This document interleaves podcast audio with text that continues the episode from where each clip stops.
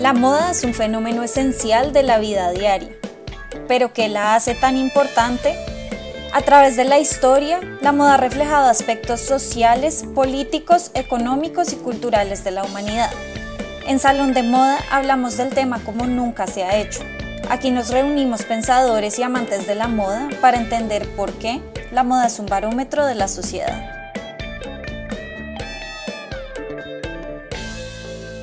Hola a todos y bienvenidos a un nuevo episodio de Salón de Moda. Soy Melissa Zuleta Bandera, hoy me acompaña Jennifer Varela Rodríguez y una invitada muy muy especial.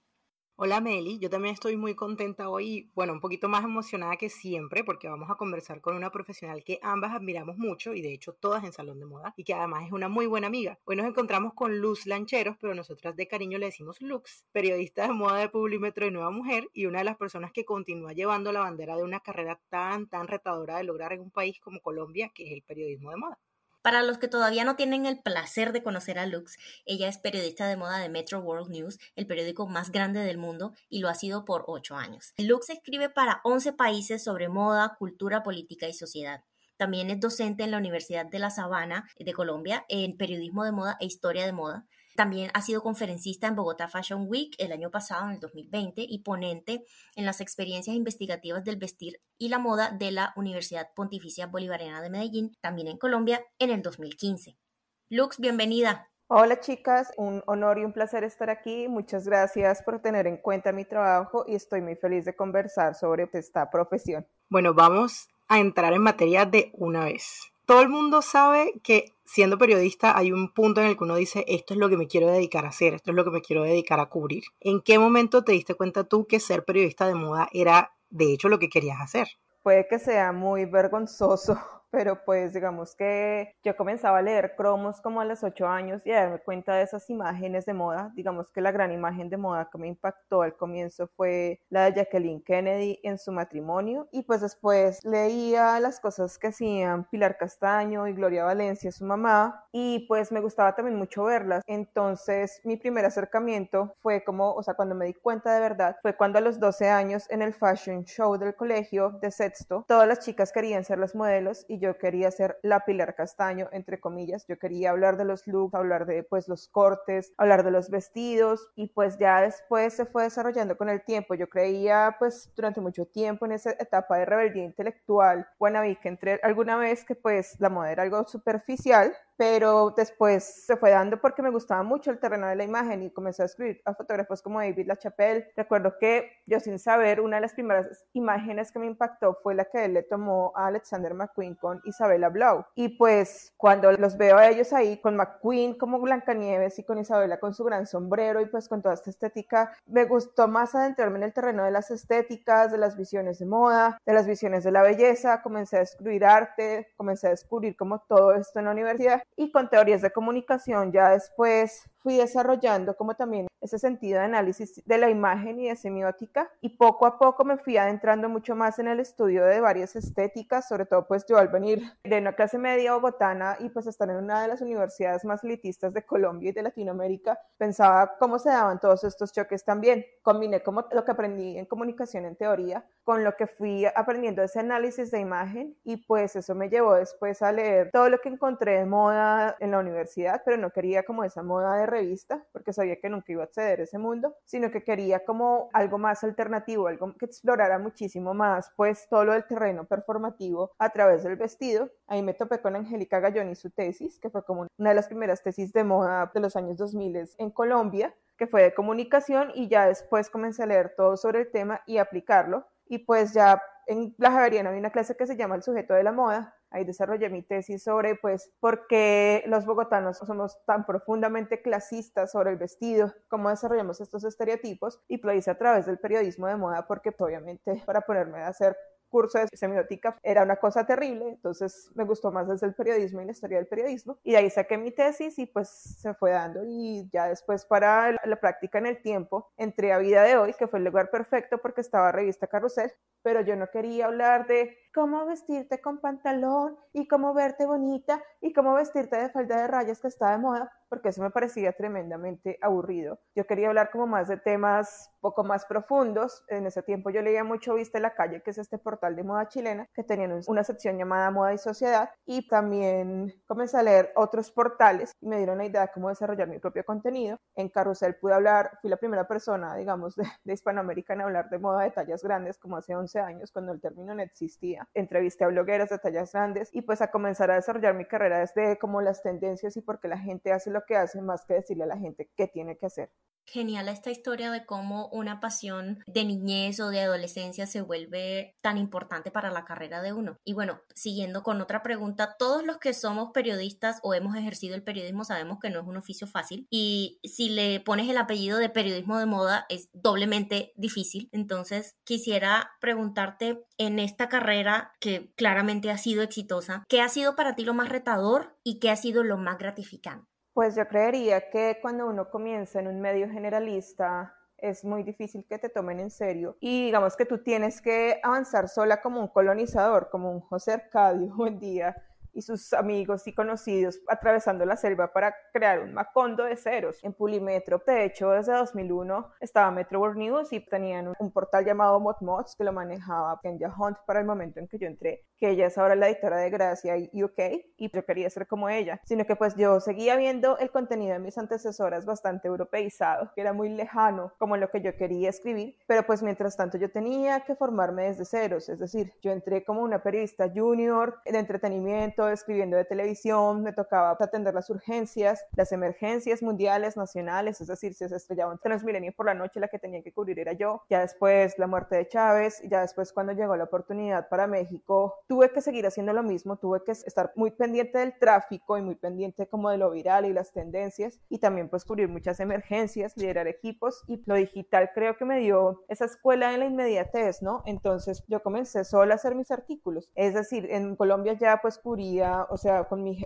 todos mis jefes han sido hombres también, esa es otra de los grandes retos, hombres cisgénero, periodistas deportivos, y si ellos no ven este tema interesante, nadie más lo verá interesante, es decir, tenemos que llegar a un periódico generalista donde me entiendan, entonces yo no me puedo poner de poética, decir que, ay, la esencia de ser mujer es elegante porque ellos se van a morir de tedio y me van a mandar el papel por la cara, entonces también tenía que nivelar ese lenguaje, hablar claro, escribir conciso y escribir de temas interesantes, explicar a la gente porque la moda tiene que ver con el fútbol o porque tiene que ver con la política. De hecho, en México fue cuando ya comencé a hacer sola mis cosas, ya lo hacía en Colombia, de hecho, con temas como Colombia Moda, entrevisté a Valeria Steele, hablaba de temas coyunturales también que se volvían virales, hablé también del Gin Levanta Cola, que fue como uno de mis primeros artículos, temas donde la gente supiera que, oiga, sí, yo hablo de esto, tiene que ver conmigo, y pues temas que fueran controversiales, a la vez virales, y ya otros temas que fueran más específicos y fueran como mucho más originales. Entonces hablé con la primera bloguera de moda musulmana, etcétera, etcétera. Ya para cuando hubo la convocatoria de Metro en 2014, donde elegían a un periodista de Latinoamérica para ir a México, yo gané, entre comillas, por Colombia. Ahí me tocó redoblar el trabajo, redoblar el esfuerzo y en los fines de semana, no sé, buscaba modelos para entrevistar. Es decir, cuando Tess Holiday no era tan famosa como le es ahora, solo a un mail le escribí y ya me mandó todas las respuestas. Era como buscar otras historias para contar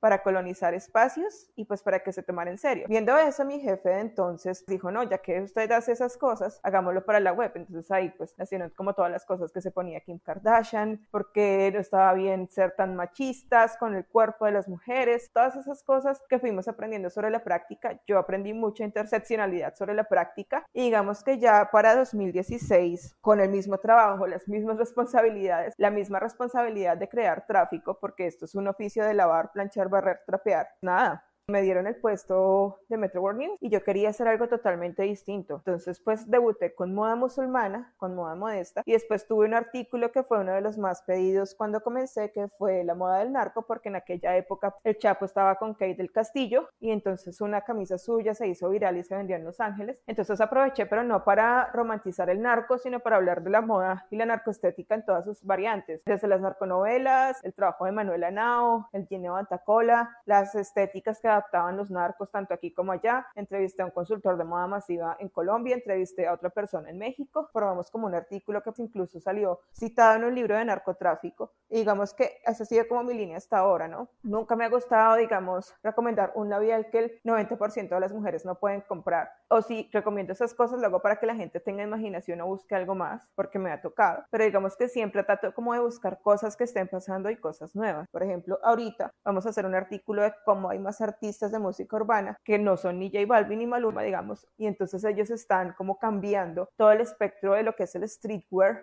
a través de redes sociales y cómo ellos, digamos, significan el futuro. Cosas así por el estilo son de las que me interesa hablar. Antes de seguir con la siguiente pregunta, quiero hacer una anotación y es que ese artículo que acabas de mencionar sobre el jean levantacola, ese artículo yo lo usé para mi tesis. Entonces, tu impacto en la construcción de los estilos de moda en Latinoamérica, Lux, es grandísima, en serio, lo digo por experiencia propia.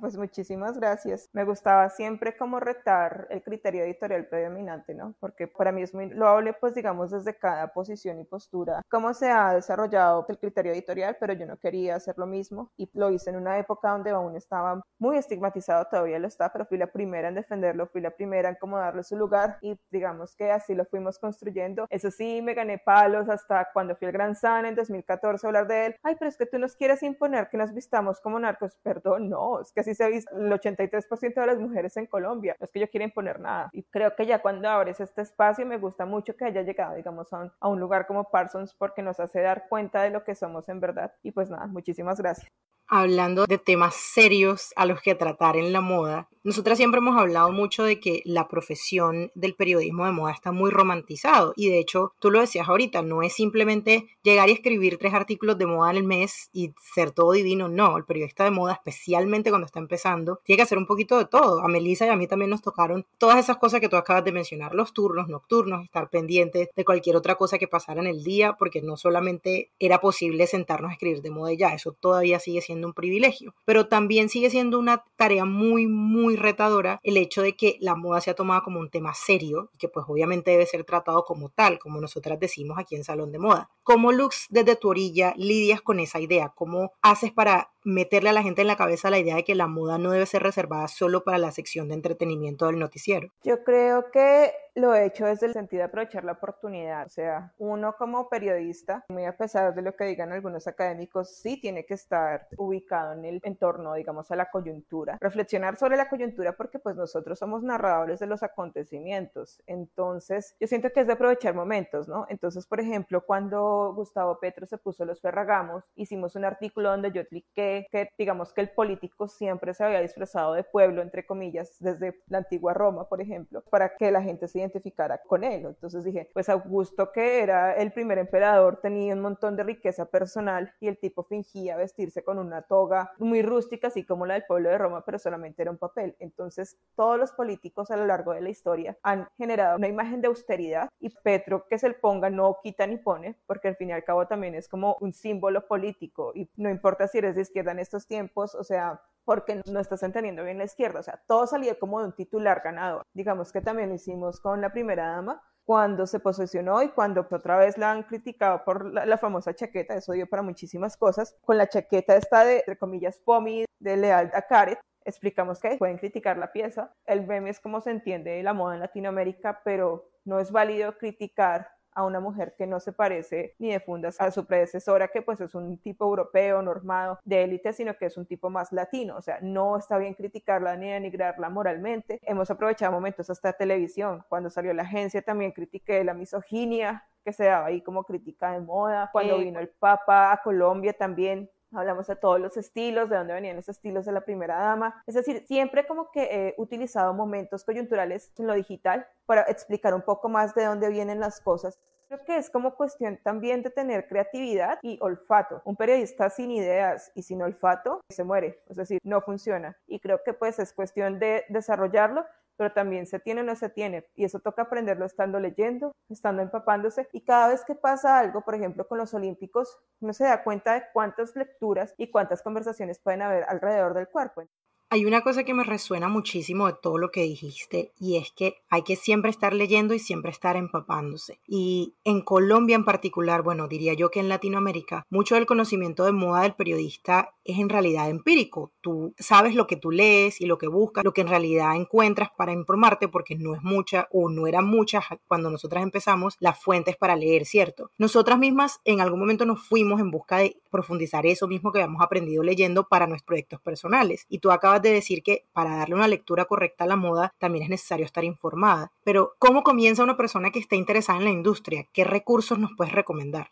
con mi jefe chileno en México tuve una gran escuela porque él me enseñó a ser como una esponja, como esas maquinitas de tentáculos de la Matrix que están pendientes de todo con sus mil ojos. Entonces yo, por ejemplo, miro todos los portales que hay en inglés y en español. Busco ese moda, busco business of fashion porque pues eso también te da una idea de por qué está consumiendo la gente, de por qué unos negocios están bien, otros están mal, por ejemplo. Busco fashionista y Vogue para enterarme de cosas más generales. Si quiero ir como a cosas más únicas, novedosas, voy a Dayset, por ejemplo, a SIT, Hikes Noviety, Paper, Nylon, porque hay temas muy interesantes sobre el futuro y el presente de la moda que no había considerado. También, pues digamos que en portales nacionales no leo mucho, no leo lo suficiente, a Moda 2.0 me gusta cuando hacen, digamos, los artículos que son coyunturales y bien pensados, pero de noticiosos más que todo esos, estar con los pies bien puestos en la tierra y creo que también lo que le falta mucho a los jóvenes que se están formando, digamos, en comunicación de moda y es saber realmente qué está pasando. Hay muchas cosas que sí están pasando en TikTok y es una fuente muy interesante de estéticas actualmente y de tendencias, pero pues las cosas están pasando también en los portales, en Twitter, en los lugares de opinión y hay que estarse empapando constantemente. Karl Lagerfeld se decía que tenía un montón de reproductores con música nueva que le hacía compilar a sus asistentes y ellos se lo ponían para ver qué estaba pasando en el mundo. Y creo que es importante ver lo mismo. Y uno siempre tiene que estar buscando y siempre tiene que estar preguntando. Y creo que pues esa es la clave para que uno le pueda dar al lector como algo más allá de un universo que considera tan lejano y el que le teme todavía. Entonces, siento que pues, se puede llegar de unas maneras amables, accesibles, digamos que sin tanta palabrería rebuscada, y también leer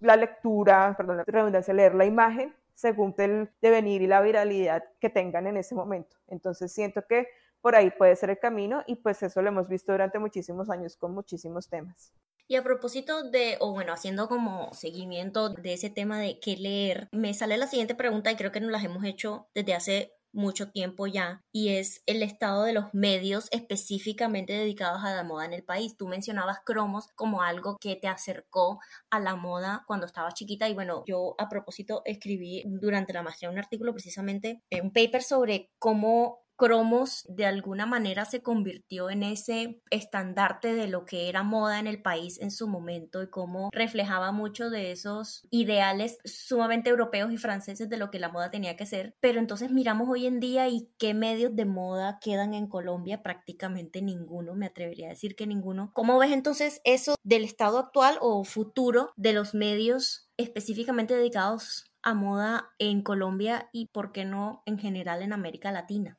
Yo creo que el futuro está más en lo que, digamos, hace Salón de Moda, lo que hace Culturas de Moda, lo que hace Moda 2.0, lo que hace Draw Latin Fashion y otras tantas revistas y portales y plataformas digitales, porque siento que para tener una revista de moda específica, pues toca tener un músculo financiero que los medios ya no tienen. Y creo que cuando las revistas de moda en Colombia murieron fue porque no se dieron cuenta, uno, de que el tráfico traía anunciantes y que tocaba hacer tráfico constante y regular, es decir, una página nunca se deja estática, y dos, que tenían que buscar otros ingresos más allá de la pauta impresa porque ya nadie estaba leyendo impreso. Entonces siento que no lograron como conciliar el mundo del impreso y lo digital, como que no supieron leer el Zeitgeist y lo que estaban consumiendo los lectores en cuanto a redes sociales y pues nunca lo hicieron. De hecho, ustedes pueden ver que la penúltima portada de la revista Fucsia fue la de Julieta Piñeres. Entonces siento que nunca leyeron ese que tenían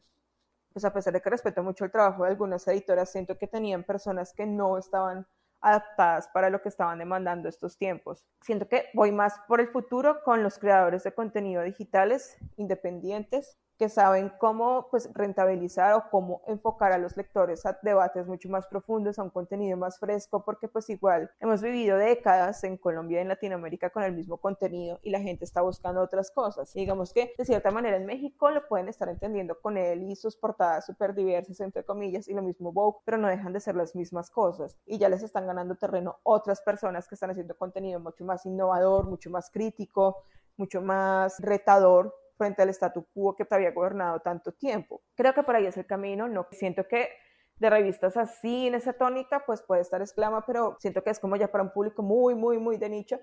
mientras que lo digital puede llegar a todo el mundo con imágenes más atractivas, con debates, hasta con reels que son demasiado chistosos y que cuentan historias, y eso es al fin y al cabo lo que quiere la gente. En mi caso podríamos decir que tuve la fortuna de tener un medio que se supo adaptar rápidamente a estos cambios, que supo adaptarse a los requerimientos financieros y digitales que pues el negocio del periodismo imponía, y digamos que eso fue lo que me permitió seguir haciendo este tipo de contenido, y también dependemos de las marcas, pero también sabemos que da tráfico, que no da tráfico, sí, somos esclavos del tráfico, pero igual eso es lo que nos permite, digamos, también hacer contenidos mucho más profundos y mucho más enriquecedores para quien quiera leerlos, pues digamos, más allá de la tiranía del clic, ¿no? Pero sí, yo creo que está más que todo en lo que queda de los medios generalistas, que somos más, cada vez más pocas, pero sobre todo en las plataformas, contenido digital que están surgiendo en toda Latinoamérica y que tienen contenido mucho más diferenciado de lo que solían tener las revistas grandes, entre comillas, del medio. Una de las cosas que la gente no sabe es que nosotras, bueno, me imagino que se imaginan que nosotros preparamos con anticipación las preguntas que vamos a hacer una entrevista en Salón de Moda. Y es muy chistoso porque mi siguiente pregunta iba precisamente al tema de las nuevas formas de crear contenido y obviamente nos queda clarísimo que es una de las formas en que se puede hacer periodismo de moda en el futuro. Siempre, y nosotros siempre lo defendemos porque en parte lo hacemos desde nuestra propia orilla, de forma seria, de forma bien investigada, de forma bien hecha, es muy, muy posible. Pero entonces, pensando en que le estamos diciendo a la gente que quiere ser periodista de moda o a la gente que se quiere dedicar a escribir de moda, que se puede hacer desde sus propias plataformas, ¿qué le aconsejarías a un estudiante de periodismo que quiere hacer eso, que quiere reportear sobre moda desde cualquier medio que pueda?